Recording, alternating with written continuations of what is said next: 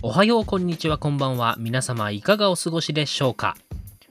ということでですね、4月になりましたね。えー新年度スタートでございます。えー俺の何がしは新年度どうしていこうかなと、ねえ、なんか新しい試みをした方がいいのかななんていろいろ考えたんですけど、えー考えれば考えるほどですね、嫌になるので、もうあんまり気張らずにですね、今まで通りやっていこうかなと思っております。すいません。さあ、新年度一発目でございますが、今回はですね、ついにずっと触れたかったけど触れずにいたパンドラの箱を開けていこうかなと思っております。ということで今回のテーマはこちら。俺のエヴァンゲリオンということで今回はゲストと一緒にですね、3月8日に公開されました「新エヴァンゲリオン劇場版」を主軸にエヴァについて語っていこうと思っております。えー正直言ってですね僕自身エヴァ弱者、えー新参者でございますのでそんなにレベルの高い考察などをしているわけではありません、えーそこはご了承いただきたいんですがただあの新参者ならではの視点とかですね、えいろんな角度から、え話はできたのかなと思いますんで、まあ、その辺を楽しんでいただけたらなと思います。それではお聞きください。どうぞ。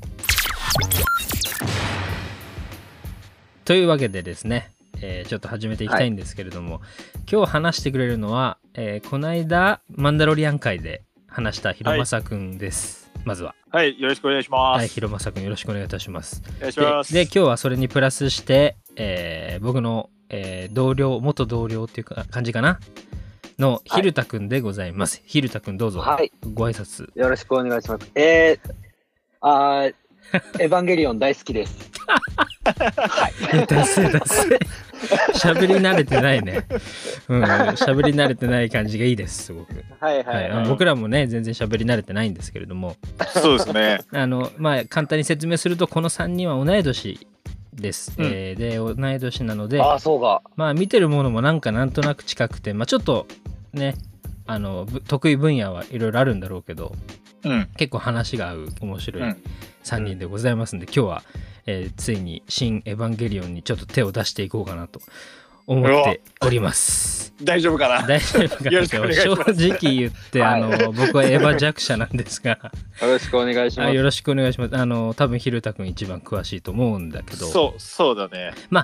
ちょっとさ簡単にまずえっと「新エヴァンゲリオン劇場版」えっと、のはい感想、みんなの感想を聞いていきたいんだけどまずヒロマサ見た感じどうだったの、いやー、あのー僕は、なんかこう、すがすがしい気持ちで、うんなんか最後、終われたなっていう感じ。あ、これでよかったみたいな。うんううんん。そういう感じで、あの、見てました。見ました。なるほどね、はい。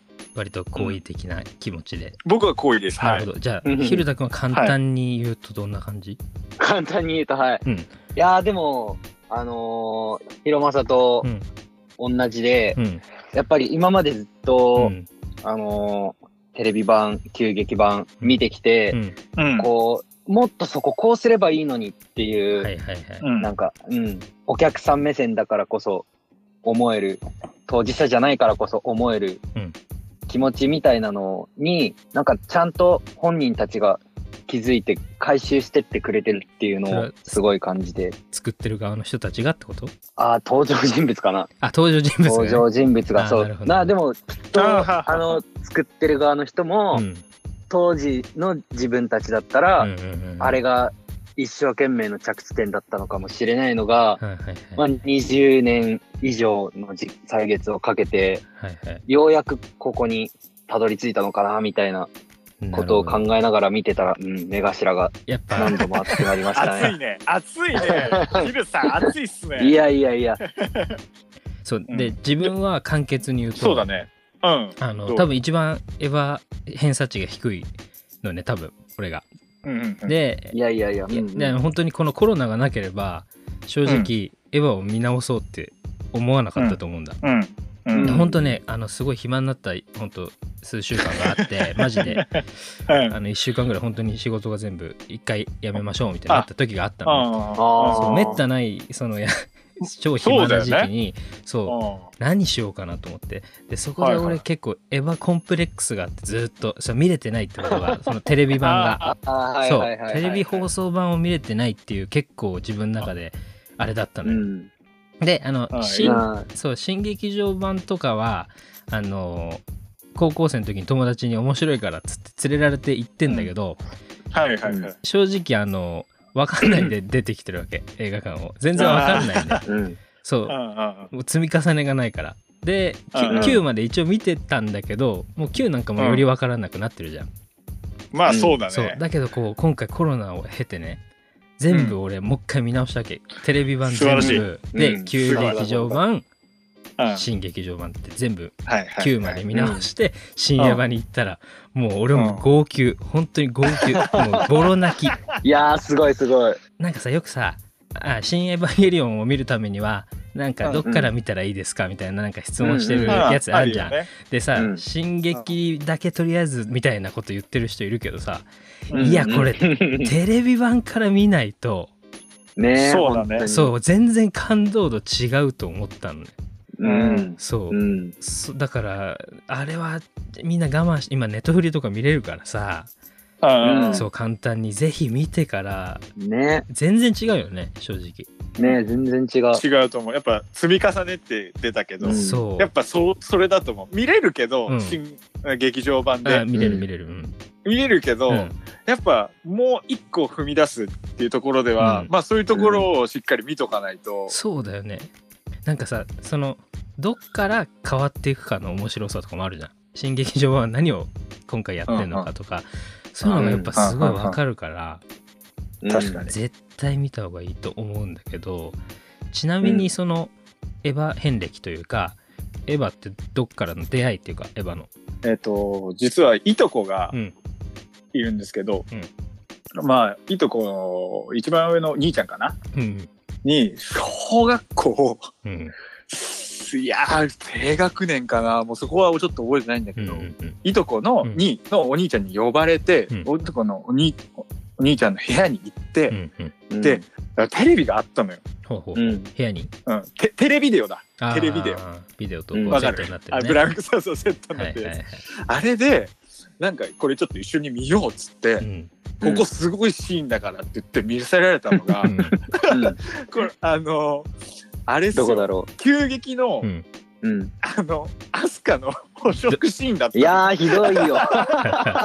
量産型にめちゃくちゃにされる、はいはいひでえ。アスカのあのシーンだったのよ、うん。でも、うん。俺って物心ついてないけから、うん。うん。それが黒いのかも分かんなくて、うんうん。あただただ見てたのね、うん。ですすごいじゃないあれ。うんううん。ん。で後々気づいてああれはエヴァンゲリオンだったんだ。っていうのが 中学で気づいてあでなんかその漫画もあったりとかしたから、うん。漫画は手に入りやすかったから、うん。漫画を見始めたっていうのが、うん。僕と エヴァンゲリオンの馴れ初めです。へえそれは、はい。えっと中学校でその気づくじゃん。うん、あのそれ気づき方っていうのはどういう感じなの？そのあ気づき方も、うんエヴァンゲリオンってでもやっぱ友達とかも、まあ、時代は違うけど、うんうんいたのね好きな人が。はいはいはいー。うん。でそう映画のビデオまで見てったらうんああってあれがエヴァンゲリオンだったんだじゃああそこで俺エヴァ見てたんだみたいなつながったんだそことそう。うんそのいとこんちにはあの量産型のプラモデルが3体ぐらいいたんで好きなんだなすごいいとこめっちゃ好きだね。なるほどなるほどあーそこがなんかいいなそういうトラウマ的なこう出会いって感じだよね。でしょ。ここれ言ったことないですね。なかなでか話す機会ないもんねそんなんね。ないね。そんな感じでした。ありがとうございます。じゃあちょっとヒルタに聞こうか、ヒルタのエヴァンゲリオンの出会いっていうのはどんな感じ？はい。あの、ワウワウで再放送をやっててはい、それを、あの、うちのお父さんうがうん、うんうんあの、ビデオテープ。に録画をしてて、ほうほうほうで、それを、あの、こっそりかじってた。ああ、いいね。わかるわか初める。て。そうそうそう。なるほどなるほどいいでな、うんあなんかその、やっぱり俺も最初はトラウマから入った。あの、おーサキエル、うんあの、はい、しょっぱなのね、そう、人。しょっぱなのあの人、うんそう、人って言ったらこれっていうあれうんが、はいはいはいはいはい。あ、本当に、これが敵なのっていう、うん。なんかおぞましさが、やっぱ小学生ぐらいの時っていうのは、うん。なんかこう、受け付けられないものがあったから、はいはいはいはい。こう、ロボロボットなのにう、ん。ロボットじゃないのとか、うんうんうん。機械なのになんで筋肉みたいにこう、なんか、血管が浮いたりしてるのみたいな、そういうのも結構、ああのー自分の中では受け入れられなくて、ほうほうほあのー初めて見た時う。うに、ん。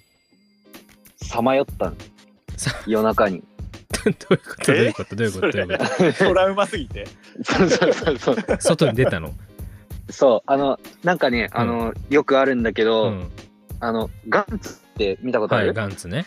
ガンツも結構そっちタイプで、その、なんかトラウマを植え付けてくるはいはいはい。ちっちゃい子が見るとさ、やっぱこうなったら怖いなみたいな、その恐怖心みたいなのもあるもんね。現実とのリンク度とかね。はいはいはいはい。そうそうそうそう、うんあのなんか現実地続きな感じとかね、エヴァもガンツエヴァもそうだもんね。ガンツも漫画読んで、うん。夜中にさまよったのよ。受け入れられなくて。怖っ。それエヴァも同じだったね。面白いそう。いや丸一日かかって面白いね。飲み込むのに。だからちっちゃい時うはん正直あのーま面白いっていうのもわからない感じでうん見てう、ん。そう、やっとこう、なんか面白いって方向で飲み込めたのが高校になってから。なるほど。そうそうそうそ。そうのきっかけがじゃあ、き進撃ってこと？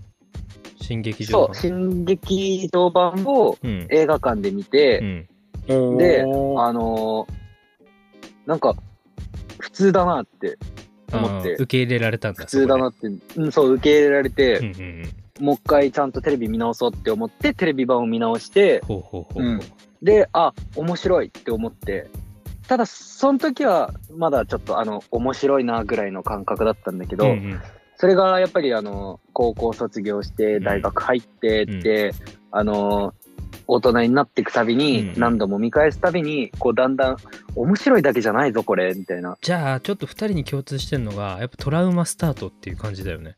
トラウマスタート。そうだね。なんそうだよね。かもう、とんでもねえもの見す見せつけられてるから、ね。しかもなんかその、見ねてはいけない 見てはいけない年頃に 見てしまった衝撃を、うん。こう大人になってちょっとこう補填していくみたいな、ああ、うんそうかも。かイメージだよね、うん二人ともちょっと。うん。いや、うん。だからね本当ねそれが羨ましくて めちゃめちゃ。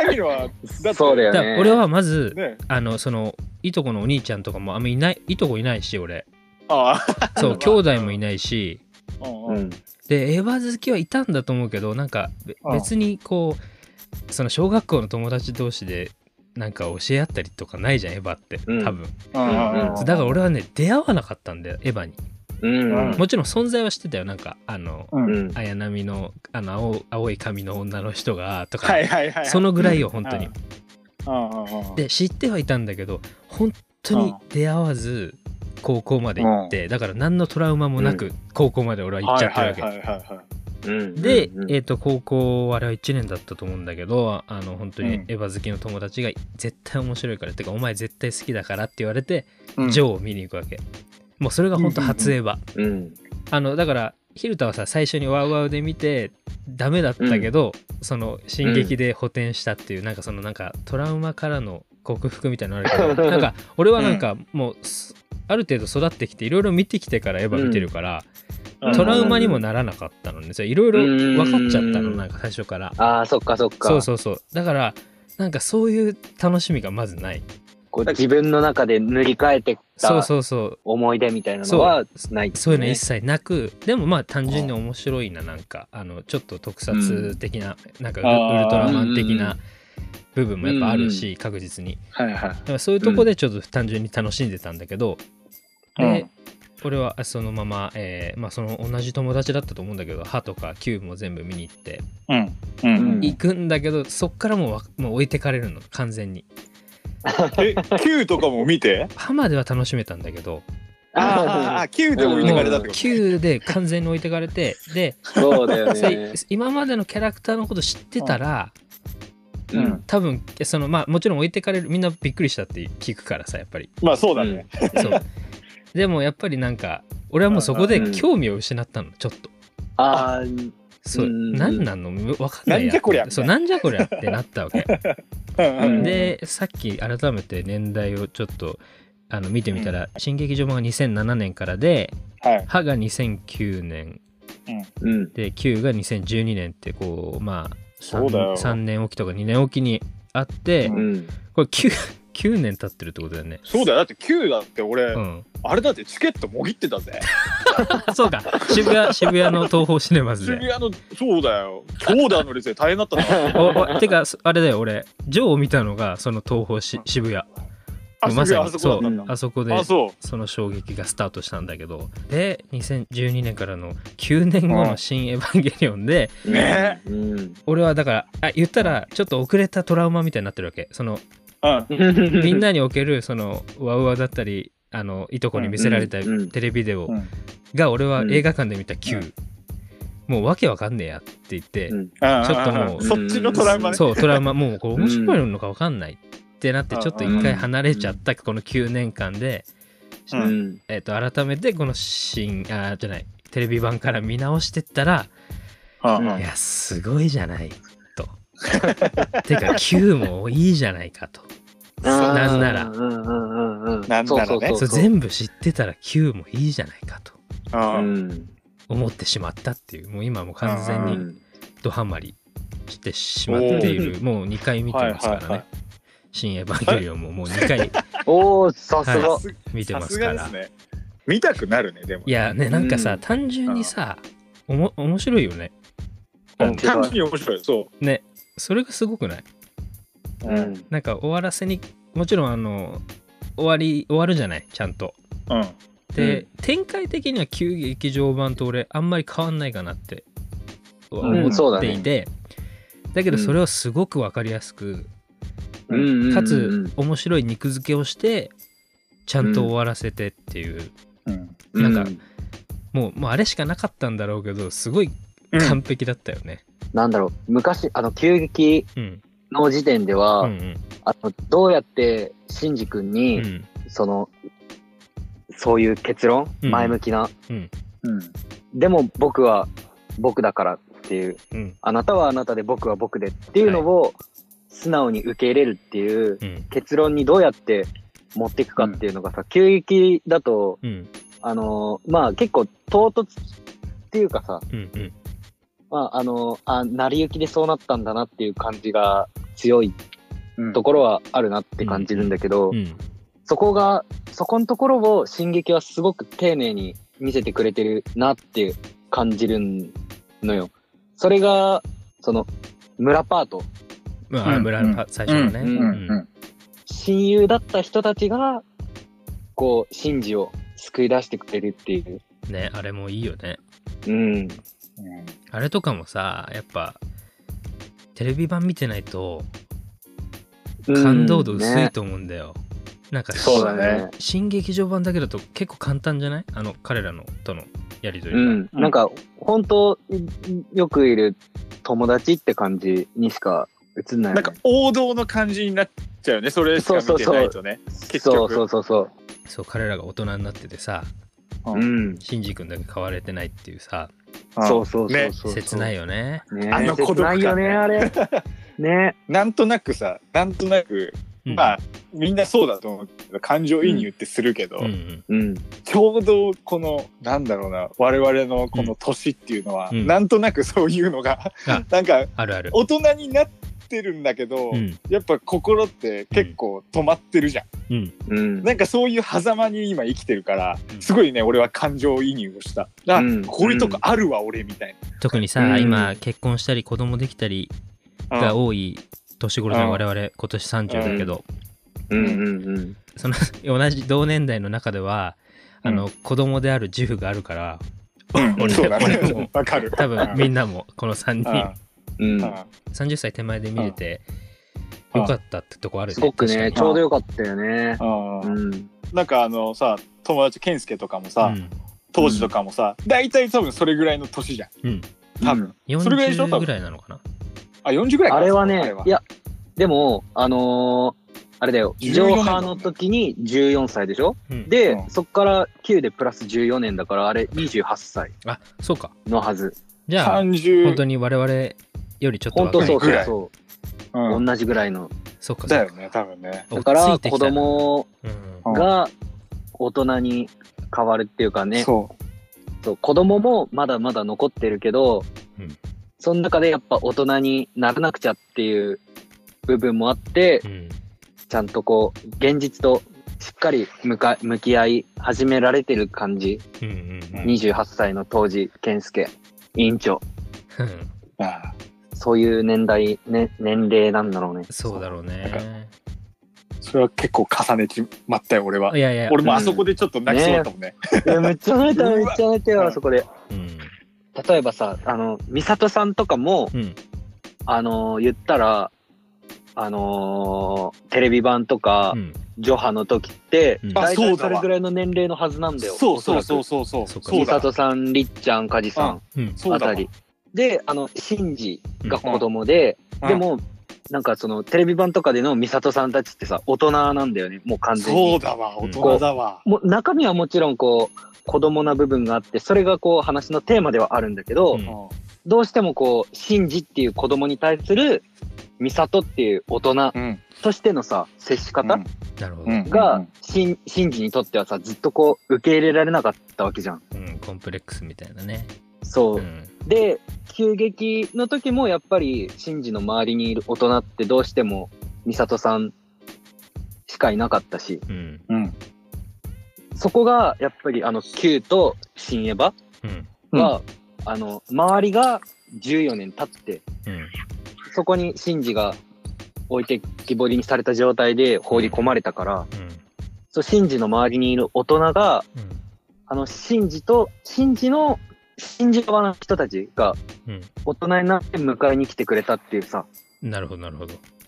形そうだなんだよね。ね迎えに来てくれたもんね3人を。そう、うん。だ、うん。そうそうそう。ん。だから、あのー、美里さんたちと同じ年代の、うん。になっちゃった当時たち、健介たち。だけど、そう、あの、シンジに、やっぱりさ、一番心の、一番深いところでうん。分かり合える人たち、分かり合える大人なんだよね、新エヴァに出てくる大人たちって。なるほど。うん。だから、もうあの村パートで、うん。シンジに対してうん、もうどこまでも優しく接してくれる大人っていうのが、うん。なんかエヴァ見てて初めて、あ、そうだね。初めて、なんか大人らしい大人が出てきたなって思って、それが本当にね、そう、熱かった。なるほどね。これ、これが必要だったんだ、シンジにはっていうのぬが、くもりね。あぬくもり。が、はいねうん。もう絶対お前のこと信じてるよって。どっちかというと、こう、押し付けがあったもんね。その、うんシンジ君、その、美里さんも預かったは預かったけど、なんかその不器用なこと。仕事だしねうん。そうそうそうそうそう、うん友人としてとかさ、うんうん。なんかそういうこの無償の愛じゃないけど、うんうん。そういうのやっぱ感じられたっていうのは確かによなんかすごく良かった部分ではあるよね。そうそうそうそうそうそう。しかもさそのニアサニアサじゃないあのニアサだっけ？あの、うん。サードインパクト Q の時？だっけ？が起きて、うん。あ、歯の最後か。うん。か。うん。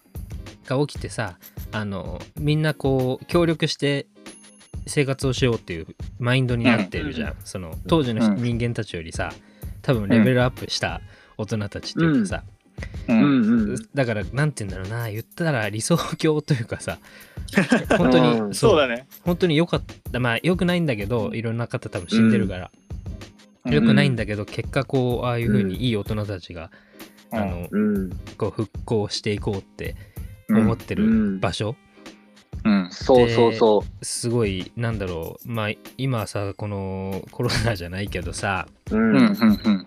でなんだろうねもう俺ら30ってね時代を動かしていくのはまあ我々の世代と言っても過言じゃないじゃない？いや、わかる。うんめっちゃわかる。そコロナ禍ってのもそうだう、し、まあ、それを抜きにしても、やっぱりこう、選択肢がたくさんあるし、うん。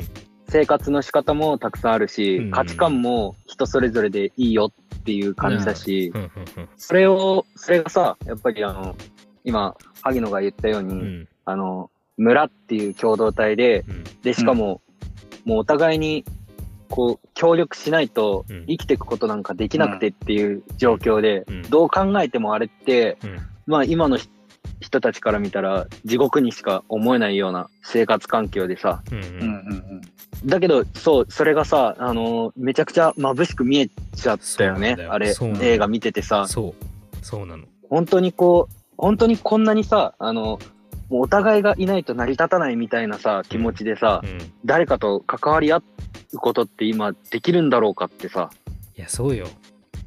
今だからさ本当コロナになってもさ本当若い人が死んじゃったりとかさうん。なんかやっぱ自分が必要とされてるかどうかわかんないみたいなさうんなんかそういううんすごい寂しいなって本当に最近思うそのリモート会議一つしてもギリギリアナログを体感してる世代としてはううんん。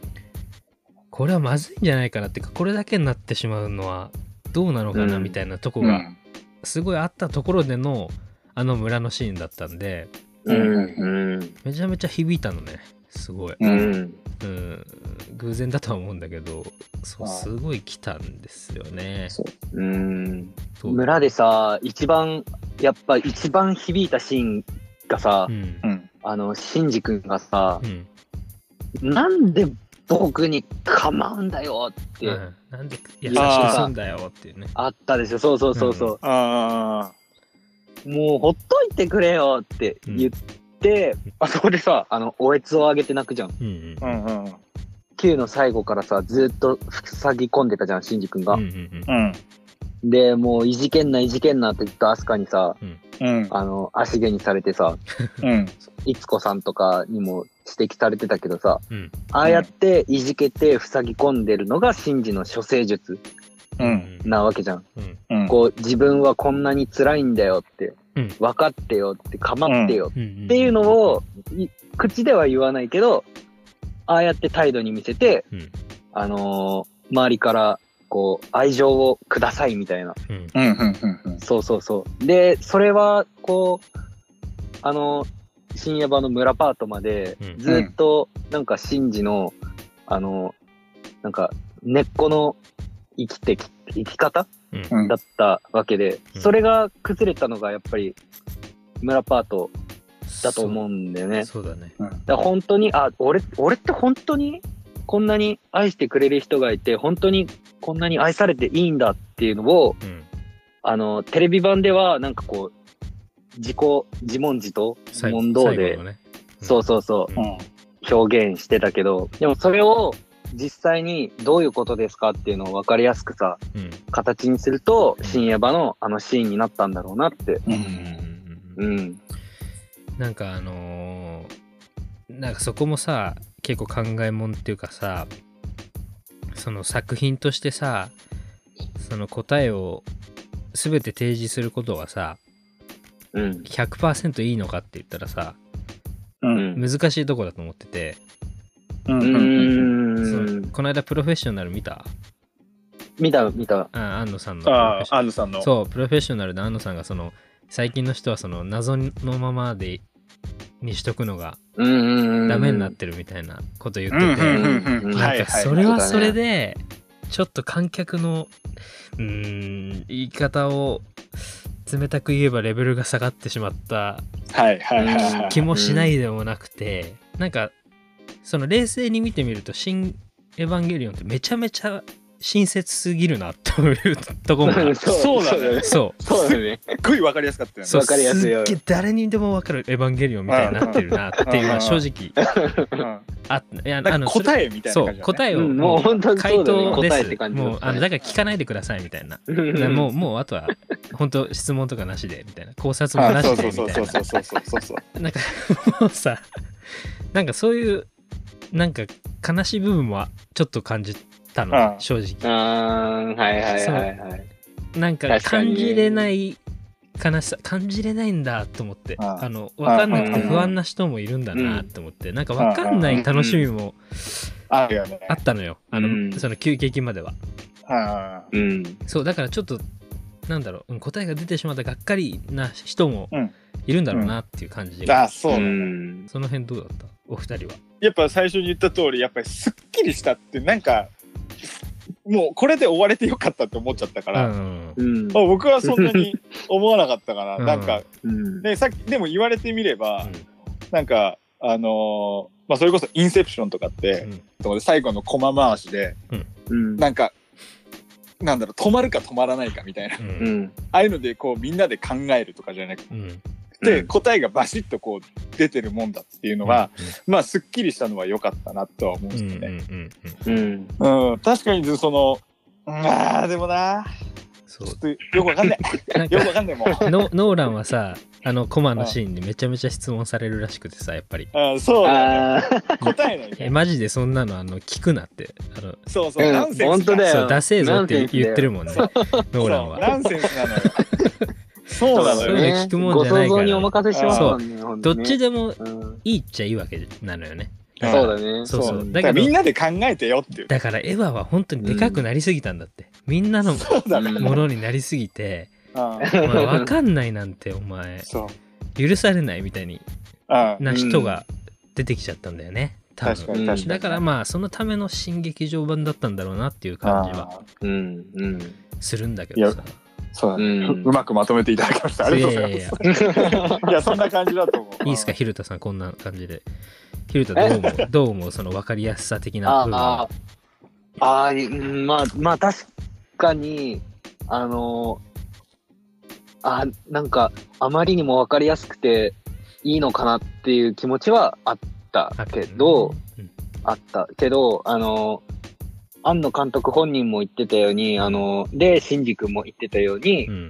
あの、ちゃんと、あのけじめをつけなくちゃ、蹴りをつけなくちゃ。落とし前をね。そそ自分が始めたことの落とし前は自分でつけなくちゃって言ってたのが、まあ、この終わり方なんだなっていう風に考えたら、ちゃんと終われてますっていう、ああ、よかったね、おめでとうそう。っていう感じあのだね。ね、いろいろエヴァンゲリオンによって人生をめちゃめちゃにされた人たちや、うんね、その考察して、あれはどうだ、うんあれは違うとか言ってさ、仲悪くなっちゃった友達とかさ、まあ、いろいろいるよね 絶対いるじゃん。うんもうそういう人生壊された人たちにさ、もうんう答えをあげたから次の人生に生きなって言ってさうん。ああ首の枷を取ってさうん。階段を駆け上っていくじゃない？エヴァも全部槍でぶっ壊してくれる、ね。そうそうそうそう。もう全部のエヴァをね。お前らもう忘れろーって。そうそうそうそう。そうもう何もないかんな放たれろーって。そうそうそうそう。そうそれでこう自由になって。あの時のその階段登っていく信者はもうだからみんなじゃん。それ見てる。多分そうね、そう。で一緒に駆け上がっていくっていうさ完璧な綺麗な終わりだったなっていう。もう本当に、これなんで、これこれ話題にしようよと思ったけど、うんうん。君たち二人は、うん。はい健介とアスカとはいつながって、マリとシンジがつながるのは どう思ってるんですか、うん。っていうのを聞きたいよ。ここでしょ、やっぱりみんな。どう考えても、ここをやっぱ議論しとかないと。結構さいろんな話あるけどさ健介とさアスカ？うん。うん。うん。健介は何とも思ってないんじゃないの？えー、だってさ、うんでもさ、あの、ブンダーだっけ、うんなんだっけあれ。なんか、じゃあもう回収しますって、シンジ君とうんアスカを。うんうんうんうん。でその時にさ、あの、ビデオ健介が撮ってたのよ。ああのこれをうん記録に残さないとな、つって。ああ、言ってたね。すげえ顔が赤かったのよ。あアスカが好きなのは好きだと思うそれは好きだと思うよ、アスカうん。それは好きだと思う。ケンスケうん、ケンそう。健スケが介がアスカをどう思ってるかかってこと。えー絶対特別な感情は抱いてると思うぜ。えヒルタどう？えー、俺も、うーん。えっと、まあ、どうなのだから、あれはありなのか、みたいな、その、本当にどうなのかみたいなね。うん。なんか、俺は、なんか本当、あの、エヴァの登場人物に関しては、うん。うん。幸せになってくれれば、それに越したことはないっていうそうだね。思うところがあるので、うん。アスカは、やっぱりあの、テレビ版とうん。今回の進撃版だと、ちょっとアスカのは、うん。は過去、背景も、全然違うもんね。だいぶ違うけど、やっぱりその、あのー私を見てっていうさ、うんううん。ん。あの、インナーチャイルドはずっと変わらずあるから。そういうアスカに、本当に親身に寄り添ってくれる、うん。あのー存在、うん。それがさ、あのー異性である必要すらぶっちゃけないと思うし、そういう存在が、ようやくアスカのそばにも、あのー現れてくれたっていうところで、うん。まあそこがケンスケっていうのはめちゃくちゃびっくりしたけど、じゃあ、マリは？マリとシンジ君は？俺マリとシンジ君は俺全然ありだと思ってて。うん そうなんだ。なぜそうなのなぜかっていうとあれはやっぱりうん。庵野監督と庵野もよこさんのああ、うん。ね、そういう理由ね。関係性でしかないじゃない、うん。確実に。うんうん。急にうんし急に出てきて途中からうん。急に出てきてうん。最終的に彼を支えてくれてた陰でずっと彼を助けようとしてくれてたし、うん。うん。やっぱりあのし何？そのエヴァ好きの皆さんがどう思ったかはあれだけど、うん。今のその安野さんの心情でしかないような気がするう。んまあ、ああー。まああなるしかなかったんだろうな。っていう意味であれはもう全然ありそうなんだ。あの、うん。俺はありだった。新参者はありだった。あ、いや、でも逆にう、ん。その方がう、ん。多分受け入れられるんだあそうだそうだね。うん。なん。かだろうね。うん。そう。だから、俺って結局、エヴァ好きだけどう、ん。結構うん。こう表面で楽しんでるって感じで、深く考えちゃうともう絶対俺ダメだから。嫌になっちゃう。嫌になっちゃう。あれは。嫌になっちゃうから。そう。だから、こう表面で見たときに、ああ、そうか、結構、ポットでの人とくっつくんだなって。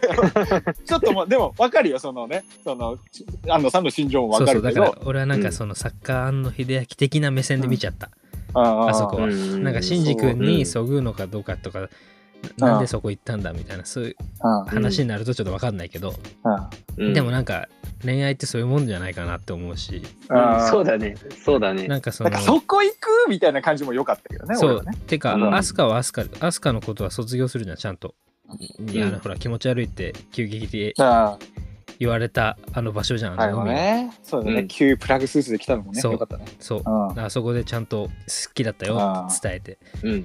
卒業して、ね、うん。助けに来るじゃないマリが、だからいろいろ片付けてちゃんとみんなが幸せになるにはあれなんじゃないの、もう。あーえ、ヒルタも全然いいの？あああいう。いや。マリタ。いや、ちょっと、あの、マリが、そうだね、あの、なんか、何なのかがよくわかんないっていうのがあるから、うんうんうん。えなんか、うーん、そう、マリって誰なんだろうね。ちょっとわかんないんだわ、そこが。うん。そう、漫画が、漫画で一番最終巻でうんうんうん。出てくんですよね。マリがあ、そうなんだ。あ、うんそうなんだそうっすよ。見た方がいいっすよ。てか最終あれかじゃあ新劇場版がやってからさ出た最終巻がそうそう、14だっけ？そうだよね忘れちゃったけど。なるほどうんそっちとつなげてんだえうんそれではどんな感じで語られてるわけ？まあ、そこまでその深い話はないんだけど、うんまあ、実はユイのことが、マリは好きだったんだよね。うーん。なるほど。描写的にはああんまりないんだけど、うんうん。最終巻のうん。2ページなんだけど、うんうん。うん。その、まあ言っちゃえばその、ね、同性愛的な。倍性、倍層うん。同性愛、そうそう、うん。倍うん。同性愛的なところがあってっうんていうのも、実は。なるほど。漫画はそういう設定があるんだそただねあでも言われててみれば、うんアスカとの付き合い方もちょっと、あ確かに確かに親って感じあったね。あったう。ね、うん。うん。でもなんかやっぱでもそのユイのこと好きであるうん。イコールそのユイの息子であるシンジに対してのうん。思い入れみたいなとこは、まああったんだだから母性的な部分なのかな、じゃあ、うんひょっとしたでらもあるんだと思うんだよね。なるほどねうん。うんうんうん。じゃああれもそういうのももしかしたらあるかもしれない。あれもなんか単なる恋愛っていうんじゃなくてひょっとしたらあの違う感情なのかもしれないねちょっとわかんう、なんいけどそうそうそうそうそう。その漫画版はさほら安野さんじゃないじゃないそうなんだよね。そうだから、うんその設定がどこまでうん。ねどうなってくるのかわからないけどまあでもすり合わせはしてるだろうし、そうだろううんね。まあそういうの考えるとだから単純なさっきの健介と飛鳥もそうだけど、うん。うん。うん。なんかそんな恋愛とかで片付ける話じゃねえのかもしんないね。うんうん。なるほど漫画行かなきゃダメか。悔しい。話変わっちゃうんだけど、あのー見てて思ったんだけどさ、うん。玄道くん結構かわいそうだなってうん。思わない？いやお思うよ。思うよめちゃめ思ちゃ。わあの、なんかさ、その、あのー自分の奥さんが。いなくなっちゃったからとかじゃなくて、うんうん。あの人さ、あの、下手に奥さんが、あのー生きてるんだか死んでるんだかもわからないような状態になっちゃっうて、んで、しかも、ワンチャン、もう一回会える、会うことができるかもしれない自分がそういう立場にいて、うんうん。だからこそ、あのー半生をかけてさ、うん。人類まで巻き込んでさ、ああ。あんなことをしちゃったはそうって考えん。だ。たわけ、じゃんそう、あれすごいね、かわいそうだなって思うんだよ。うん。だったら、もう、あの、死にましたって言われてさ、うん。あの、このお墓に眠ってますって言われてさ、うん。うん手を合わせてさ、うん。うん。で、時間が、こう、忘れさせてくれるようじゃないけど、うん、時間が癒してくれるっていうのがさ、あの、あるべきお別れの姿でさ、うんうん。うん。あのー、玄道くんはそれをできなかったんだよね、ほんとかわいそうなことに死。体死体すら見見てないのかそうそうそう、いつか会えるからって。それが、それがさ、いつか会えるっていう呪いみたいなもんだからさ、うんそれにとらわれて、もうあそこまでこんがらがっちゃってさ、うんはいはうん。で俺はちょっとね、玄道くんに、あの30位に、同情派。い。同情派ね。同情派。あそう。でも確かに一理あるよねう。んそうだよね。人間捨ててんだからそうだよね。奥さん会うためにそうだよ。脳みそかき集めてたからね。びっくりしちゃったよ。俺レクター博士じゃねえんだからよ。ね 焼いて食うのかなと思ってねえ。これ美味しいんだよっつってさ。食べるかすごいよいっつってね確かうん。にうんでも息子をあんな境遇にさせ、させんなよって。俺は思っちゃうけどね。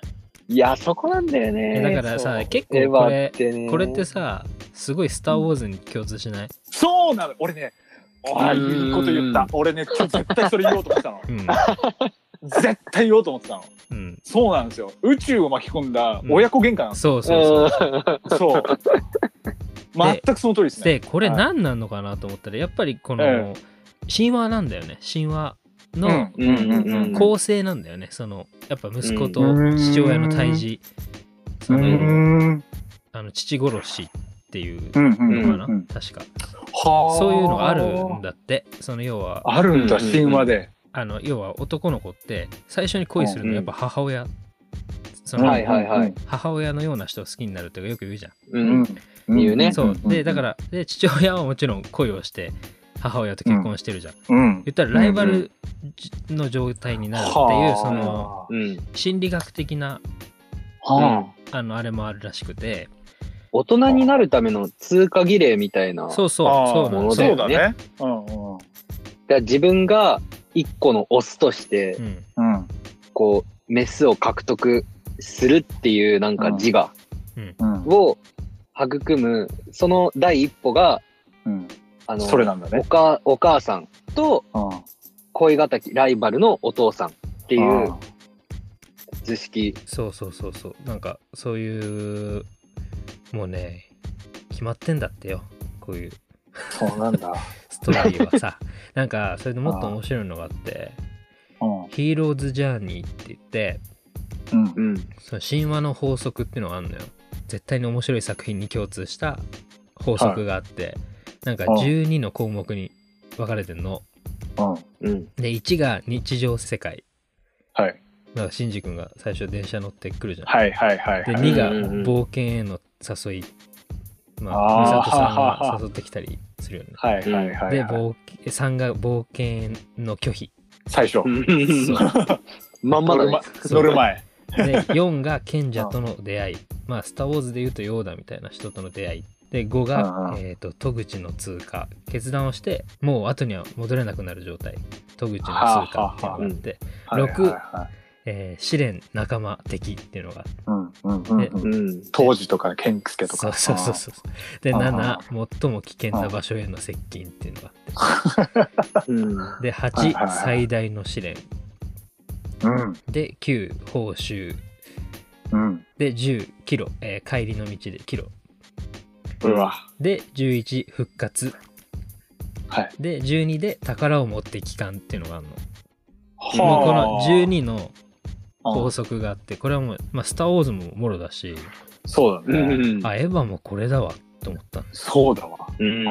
なんで面白いのかなってずっと思っててそそうここに行き着いたんだけどうん。そうそりゃ面白いわみたいなそれは面白いわ。そうそうそうそうそうそう。そりゃそうよ。そう。そうそう。これは構造的なちょっとあの脚本の構造的な話になるうんんだけど、うんうん。うん。うんああ、そうなんだね。そう。そこにこうさキリスト教とかさその神話のね聖書の話とか入れてさうんまあ難解にはしてあるけど、うんうん。結構単純？意外と単純なことやってんだなと思って、うんうんうん。うんうんうん。そうそうそう。根っこはね。そう根っこは。だからやっぱみんなついてくんだよね。だしオチを知りたくなっちゃうっていうか。あそう。そこがめちゃめちゃなんか振り回されはするけどそう、安心して見てられるからね。そう。なんだよ。だから待てるんだよ。そうなのよ、うん。だから何十年待つんだ9年も待てるよ。そうそう。そう。そう。9年待てるよ、そりゃ。そう思う。9年は待たせすぎたけどな。そうだから待てるんだね。そうなんね。かそういう面白さもああるなっていうのが。あとなんかちょっとまた話じゃあ全然終わんねえな話が。いいよいいよごめんね。あのーすごい思ったのがうん。なんかエヴァって「新エヴァンゲリオン」だけじゃなくてまあ全部ね。なんかエヴァってこう作品ってよりなんか現象に近いなって思ったの。いやこれど社会現象ってこと？えっとそううんとね社会現象っていうよりは日常生活に直結していく、なんかそう直結しすぎていて気持ち悪いなって思うぐらいの。あのー、テレビ版のうん何話目だったっけ？あの、2話目か。うんシンジが初めてミサトさん家にうんお呼ばれされうん。て、うん。あ今日からここがあなたの家なのよって言われてさ。う、んうんで、なんか他のアニメとか、他の映画作品とかだったら、うん。あの、ミサトさんは、もうなんか、あの、完成した人間っつうの。うんうんミタゾミサトさんはね、もう、あの、安心して、うん。この人に任せていいキャラ。っていうかはいはいはいはいはい。まあ、それが通例っていうかね、うん。まあ、あの、もしやさ、あの、人間ドラマみたいなのがあってもさ、うん。あくまでそれはシンジ君のお話をやるわけだからさ、そうだね。周りに出てくる人たちは、うん。もうなんかあの、すでにそういうのを終えてる人間みたいなのでさ、始まっていいところをさ、うん。エヴァは、あの、二人が最初に出会って、うん。一緒に住み始めて、うん。で、ミサトさんが、こうシンジ君をめちゃくちゃこう明るくさ、元気づけようとしてさ。いろいろテンション上げ上げな感じでやるね。ね、うんやってくれるじゃん。うんでも、シンジ君がさ、あの、お風呂入ってる間にさ、うんあ、ミサトさんだったかね。あの、いや、ちょっとはしゃぎすぎたかって言ってさ、うん言うね。で、見透かされてるのはこっちかもしれないわねってうん。うん。さ、うん。うん。うん。うん。あれがすごい好きなんだよね。あれがすごい好きなんだよ。大体、あの、まず作品である以上は、結論ありきで、そこに登場人物が向かってくっていうさ、のがなんか普通の感覚んだと思うんだよ。うんうん。こう例えば、こう、二人が出会いました。で、この二人は最終的に仲良くなりますっていう結論をまずがあって、うんうん。で、その結論に向かうための二人の掛け合いみたいなのはさ、うんある程度もうテンプレートで決まってたりしてさ、そうだね。で、いろいろありました。で、二人は仲良くなりましたっていう結論があるっていうのがさ、大体い何を見ててもあるんだけど、なんかエヴァに関しては、なんか二人の、あの、人間としての背景うん。っていうのが、ま、あって、なるほど。人間的こう背景がうんぶつかり合った時に、うんどういう結論になるかはうんわかんないけど、この二人に任せたらこうなりました。っていうう、ん。なんかそういうのの連続みたいな感じがして、ご都合主義のストーリー展開じゃなくて、うん。うん本当に個々が生きてるがゆえに、もう目にもそうめてそうそうう。まくいかないっていう、そのすごいアニメらしくない、アニメらしくない、そう、ね。ニメらしくないし、うん、そう、あ言ったらうん。作品らしくない。うんうん。そうそう。だから、うん。だから、俺が言ったとこはそこかもしれない。そうそうそう。うん。テレビ版が最終的に、うん。あの、もう、なんかこじれにこじれて、そう。うん。で、あの、なんか、新エヴァの当時と健介の話をするなら、うん。テレビ版の当時と健介は、うん。なんか二人とももう、なんかちょっとあの、シンジからは離れてっちゃってる。うん。そうね。そうだね。うんまあ、当当時は、あの、まあ、いろいろあって、うん。うんあの、重症になっちゃったし、うん健介は健介で、シンジに対して心を閉ざしちゃったし、うんうん。うん。うん。っていうのも、せっかく途中まですごいあの仲良さそうにしてたわけだし、うん。だったらあの、普通はね、いい感じの親友で、応援してくれる存在であったりする。うん。そう、それが普通なはずなのうに、ん。そうはなんなかったのは、あのーそう、ご都合主義っていうか、結論ありきなうん作品展開じゃなくて、うんやっぱりこう、絶対譲れないそのキャラたちのさ、うん核をぶつけ合った結果なわけじゃん。うんそう思う。うん。それがテレビ版のオチだったからさ、そうだね。そうそう。だから、あれ見ててさ、本当あの、刺さるのかなって。そうだからなんかそのうーんともちろんキャラクターがね作品内で生きてて喋ってんだけどなんか、なんかねもう特に テレビ版だねに言えるんだけど、う。もうんほぼ安野さんのなんか裸見せられてるみたいな なんか本当そうだね。全部出してんじゃんと思ってその心の中を、そうだね。そんな言よくあなうんみたいなそう裸踊りができるよねえ。そうで、うんそれがすごい辛くなっちゃってわ分かるし、うんうん。気持ちが。でそんな状況でアニメのね監督をやっててさもうすごいもううん。アニメファンもどんどんついてってさ。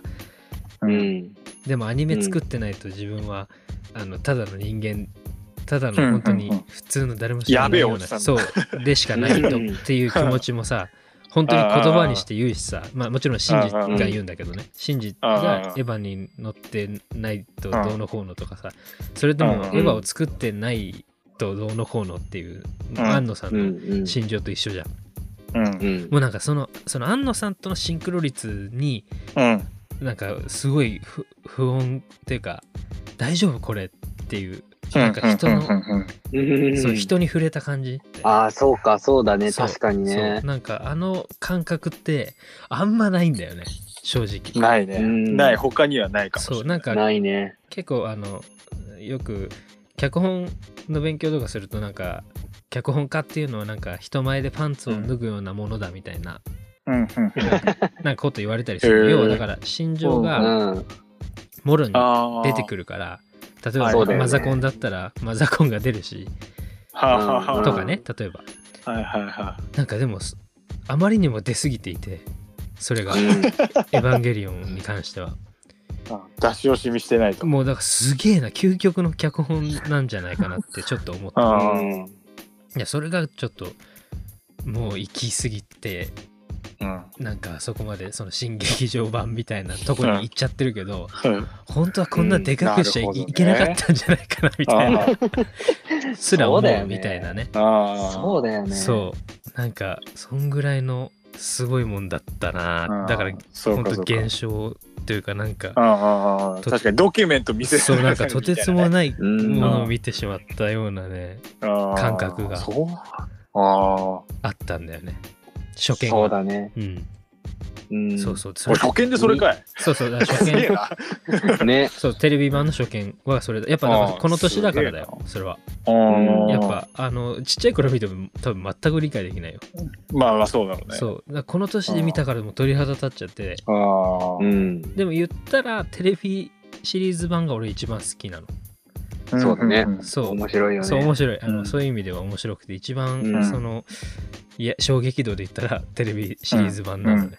う。うん。ん。で旧劇場版でちょっとあれ分かりやすくなっちゃったなってちょっと正直思っうたのよ、んうんううん。ん。うん。そうそれをさらに分かりやすくしたのが今回みたいな。そうだね。感じだから結局さっきヒルタが言ってたそう。ゴールに向かうっていうところで、うん、まあそういうふうな、あの作り方を多分したんじゃない多分。ちょっとね。だからめちゃめちゃ本当に安野さんも大人になったなっていう本当にう大ん人になっちゃったなっていう。いろいろ結婚とかさ、そうやっぱしてさ、やっぱ、安野さんも大人になったそうんだよ、めちゃ25年でめ。ちゃ大人になったなっていう。うん。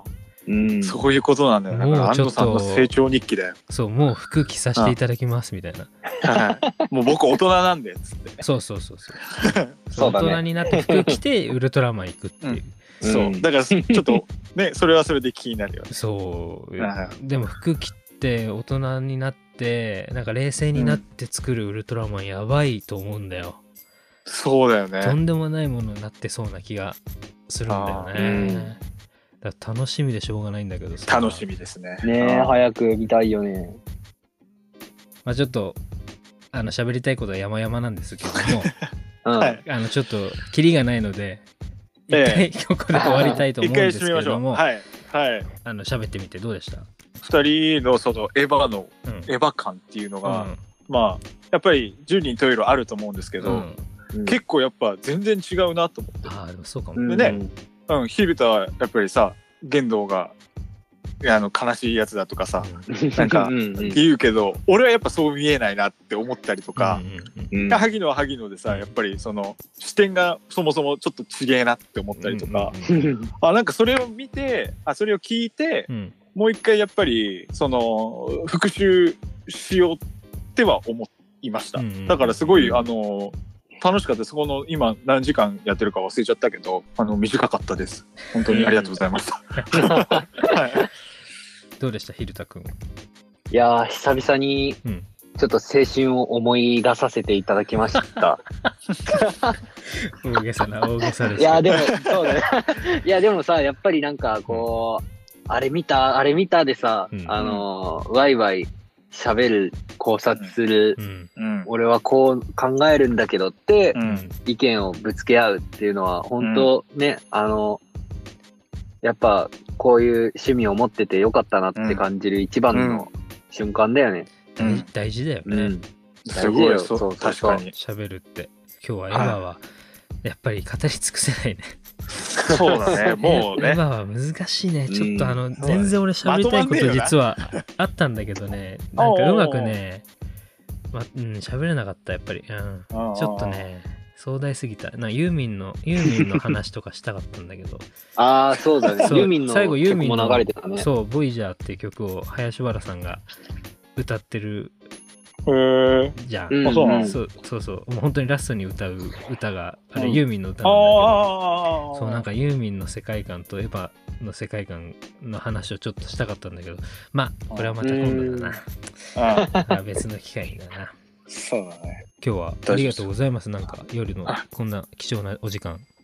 いえいえいえ。いやいやいやいやいやい。や。でも本当に楽しかったです。なんか久々に集まって喋れたかのような感じがしておりますのではい。うん。じゃあまたぜひはい。集まりましょう、はいありがとうございました今日は、はいはい。ありがとうございましたありがとうございました。第2回で会いましょう。はい。はい。というわけでいかがだったでしょうか、えーエヴァを見たことある方ならわかると思うんですけれども、あのー結構難解なので内容全部は理解できなくてもですね、自分なりの意見だったり思いは本当にどんどん湧いてくる、そんな、えーとてつもないパワーを持った作品であることは間違いないんですよね。それをなかなか言語化が難しくてですね、結構苦戦はしたんですけれども、まあ、言いたいことは一つなんですよ。興味があるなら見て。で、語ろうっていうね。もうそれだけのことですね。なので、まだこう、エヴァ未体験、まあ、今更見るのも恥ずかしいななんて思ってる方もですね、そんなことないよと。あの、これを機にですね、できればテレビシリーズから、えー追ってですね、ちょっと長くなりますが、長い道のりにはなりますが、ぜひそこからこう見ていただくと得るものがたくさんあるんじゃないかなと、より楽しめるんじゃないかなと思うので、えーぜひやってみてはいかがでしょうか。次はどんな何菓子が待っているのでしょうかお楽しみに。それではこの辺でさようなら。